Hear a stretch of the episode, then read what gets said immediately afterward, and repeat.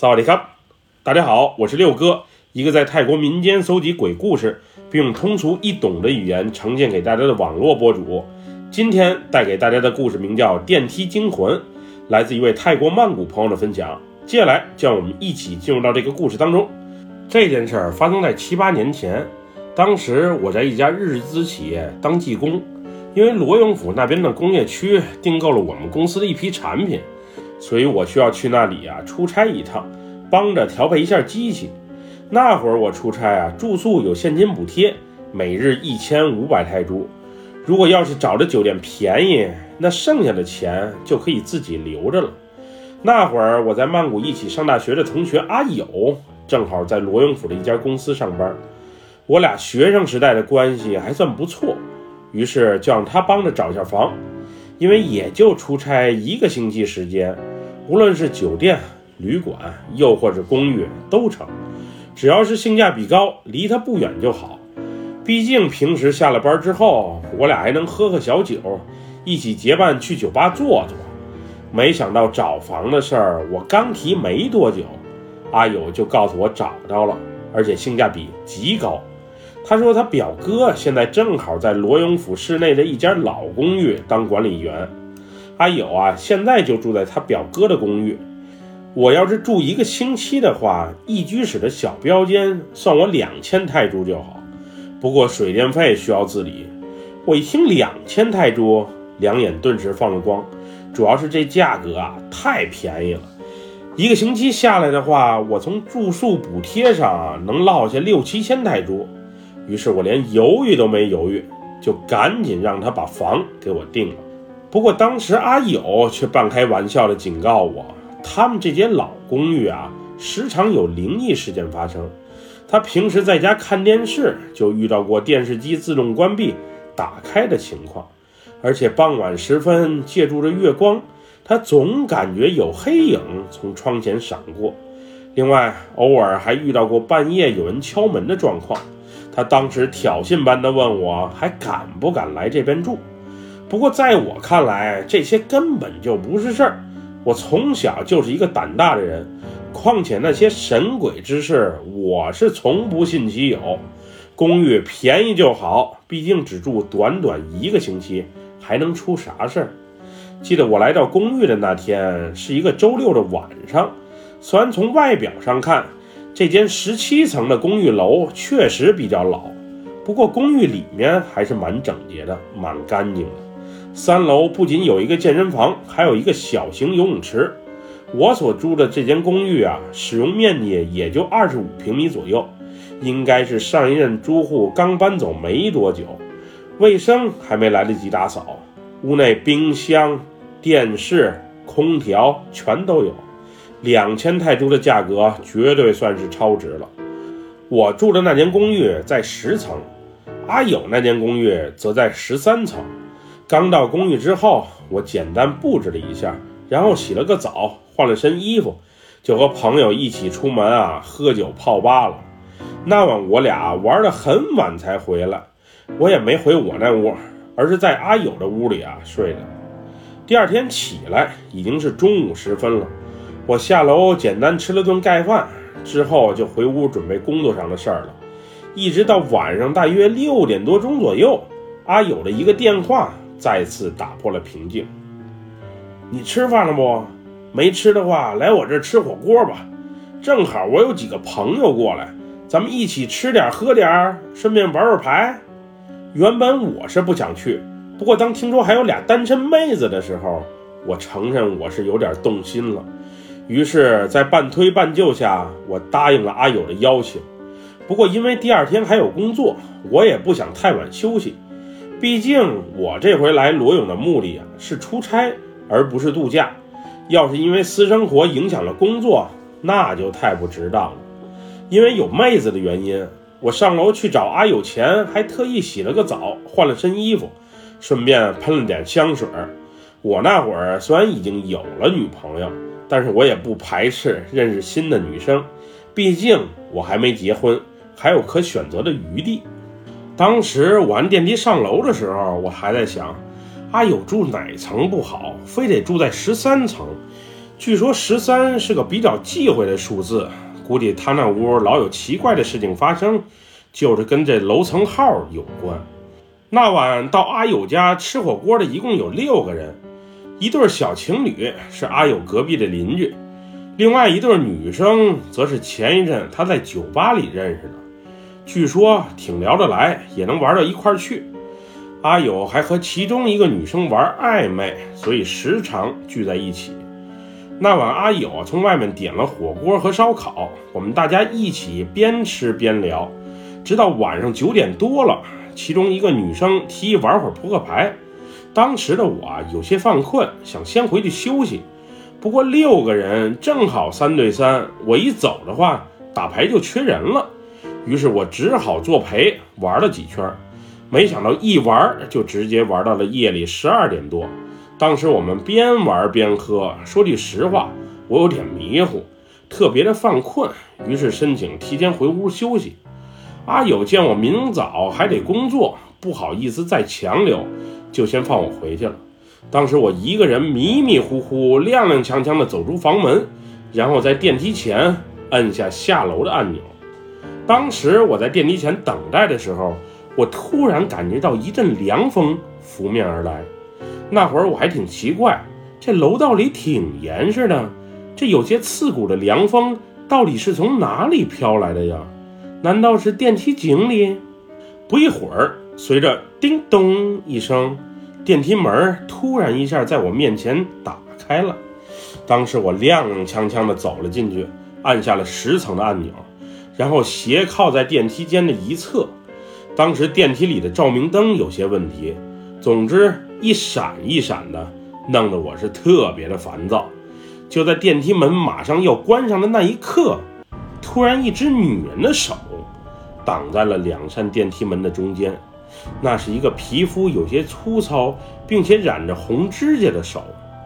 一个女人的手突然出现在我的面前，电梯间里的灯光还这么一闪一闪的。当时的我瞬间就从醉意中清醒了过来。之后，一个披着头、散着发，并且穿着一身大红睡衣的女子出现在了我的面前。当时她那身睡衣有些低胸，孤男寡女处在一个电梯间的我，为了避免误会，没好意思直视她。从披头散发中，我隐约感觉到这个女人年龄应该不大。大半夜穿睡衣坐电梯，还真是一点都不见外呀。不过女人刚上电梯的时候，我就隐约闻到一股奇怪的味道。有股用香水极力掩盖自己身上臭味的独特味道，因为电梯按钮啊在我这侧，我看女人上电梯之后，就那么静静的背对着我，站在我身前，也不按几楼。于是我下意识的问了一句：“大姐，您去几楼啊？”没想到我话从口出了一会儿，但是她却一点反应都没有。于是我又提高了嗓门追问了一句：“大姐，您去几楼啊？我帮您摁。”这时，那个女人嘴里冷冷的蹦出了一句：“十三楼。”我下意识的摁了十三楼的按钮，不过我刚一摁，电梯门就开了。这时我才反应到，我现在此时不就是在十三楼吗？您从十三楼进来的。还要去十三楼，当时我已经感觉到氛围有点不对劲。那个女人就静静地站在我面前，我是一点儿都瞅不到她的面庞。她到底是人还是鬼？又或是刚才那帮朋友在恶作剧搞我？就在我不知所措之时，我的目光瞄了一下脚下，不看不要紧，一看吓一跳。此时我发现。这个穿着红色长裙的女人，竟然没有脚和小腿，长裙下是空荡荡的一片。这时我意识到，我百分百是见到鬼了。我刚想一步跃出电梯间，啪的一下，电梯间里的灯泡灭了，紧接着，砰的一声，电梯门也关上了。当时的我算是吓懵了。原本着急回家上厕所的我，此时一慌一怕一哆嗦，竟直接尿在了裤子上。那会儿的我确实不知道将有什么事儿发生。这孤男鬼女独处一室，无论发生什么，我也是一点儿都不期待。就这样，我蹲在电梯间的一角，心里默默地念叨了“南无阿弥陀佛，南无阿弥陀佛”。都说十三这个数字不好。朋友也说这个楼啊常有奇怪的事情发生，没想到不好的事儿这么快就在我身边发生了。这时电梯间里啊传来女人阴冷的笑声，我也能感觉到她那披头散发在我的面庞上啊划过来划过去。当时的我心想这下完了，看来这女鬼是看上我了。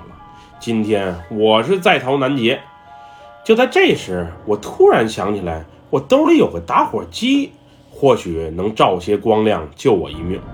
于是，我从裤兜里把打火机掏了出来，然后啪的一下，在黑暗中打着。这时，我看见那个女人，也就是那个女鬼，此时就在我的面前，她那长长的舌头在我面前挥舞着。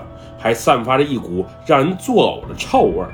说来也怪，我刚把打火机点着，隐约看清那个女鬼的面容，随即电梯间的灯就突然一下亮了。之后女鬼也不见了踪影，只剩下尿了裤子、特别狼狈的我。随后电梯也在十楼突然停下来了。于是我三步并两步的赶紧跑回屋内，并把屋门啊锁上。刚才的那一切实在是太吓人了，人生中第一次见到鬼，竟是如此恐怖的经历。我回屋后，裤子还没来得及换，就赶紧把屋内所有的灯，连同电视全给打开了，来给自己壮壮胆。之后，我拿出手机，拨通了朋友的电话。啊啊，阿友，我我刚才在电梯间见到鬼了，你赶紧来我屋一趟吧，我可是吓死了。记得别坐电梯，还是走楼梯吧。我怕那个女鬼还在电梯里。有鬼？真的假的？那我现在过去看看情况。你一会儿记得给我开门。阿友答道。没想到电话刚撂下，突然我这屋竟然电闸掉了。当时我也不知道，就我这屋停电了，还是这层楼都停电了，又或者整座楼都没电了。说实话，当时的我，可是被吓坏了。我把自己蒙在被子里，不发出任何的声响，生怕被那个女鬼找到。那时我能清楚地听见自己心脏不规则的跳动声，咚咚咚咚咚咚咚。现在我只求朋友能早点过来，并祈求那个女鬼千万不要在我面前现身了。就这样。捂在被子里的我满头都是汗，就连呼吸都有些困难。直到过去了很久之后，我的屋门突然一下被打开了，之后屋内的灯也亮了起来。之后我被阿友和他表哥拍了起来。阿友招呼我去他那屋睡，就不要独自一人留在这里了。后来那晚闲聊的时候，我才得知，当阿友接完我的电话。独自一人下楼找我的时候，他看见在我的屋门口有一团朦胧的黑影。之后，整个楼层啪的一下断电了，整个楼道都是黑乎乎的，也给他吓了一跳。后来，他打电话给在楼下值班的表哥叫了上来。说来也怪，他表哥刚到十楼，楼道里的灯就恢复了正常，亮了起来。之后，他表哥用备用钥匙打开了我所在的幺零幺四的这间房，然后屋内的灯也瞬间恢复了正常。也不知道到底是什么原因，莫非是他表哥穿着制服阳气旺的缘故？之后我才得知，这栋楼啊曾发生过凶杀案，一个女子因为在公寓会情夫，被她当警察的老公发现了。后来，她老公在电梯里枪杀了这个出轨的女子，并且自杀身亡。从那以后，这公寓里就传出闹鬼的传闻。不过几年前，楼里专门请大师做过法事，已经把那女子的怨灵给镇住了。不过今天为啥在我面前现身，我还真是有些奇怪。当时阿友还开玩笑说，估计是我长得像他的情夫，所以才在午夜时分出现在我的面前，与我独处。不过我才不相信他那些鬼话，满嘴胡言。我这还害怕着呢，他竟然开起了玩笑。不过阿友也说，他住在这里啊，都快一年了，却从来没遇到过那个女人。不过窗前突然出现黑影，电视机自动开关并换台，倒是确确实实发生过。有天夜里，收音机更是传来泰式传统音乐的声音，给他吓了一大跳。不过自从这件事发生之后，虽然我两千泰铢的房费已经交了，我还是毅然决然地搬离了这里，搬到了工业区旁一家人流比较旺的酒店去住。贵点就贵点吧。我是绝对不想再遇见任何的灵异事件了，尤其是那个披肩散发、长长舌头的女人，真是吓死我了。后来我还抽空特意去了一趟罗永府当地的一家寺庙，给那个女鬼花钱做做法事，超度一下，顺便也给自己啊祈祈福。虽然他大夜里吓我一跳，不过我还是帮他做做功德，以德报怨，希望他能早日投胎。别在大夜里啊再吓唬人了，那回的经历现在想起来还让我心惊胆战。总之，租房又或是住酒店一定要谨慎，多看看评论，多去周边打听打听，千万别草率决定，不然后悔可就来不及喽。本期故事就分享到这里，喜欢六哥故事的朋友，别忘了给六哥点赞和关注哟。咱们下期节目再见。我们大拜拜，萨瓦迪卡。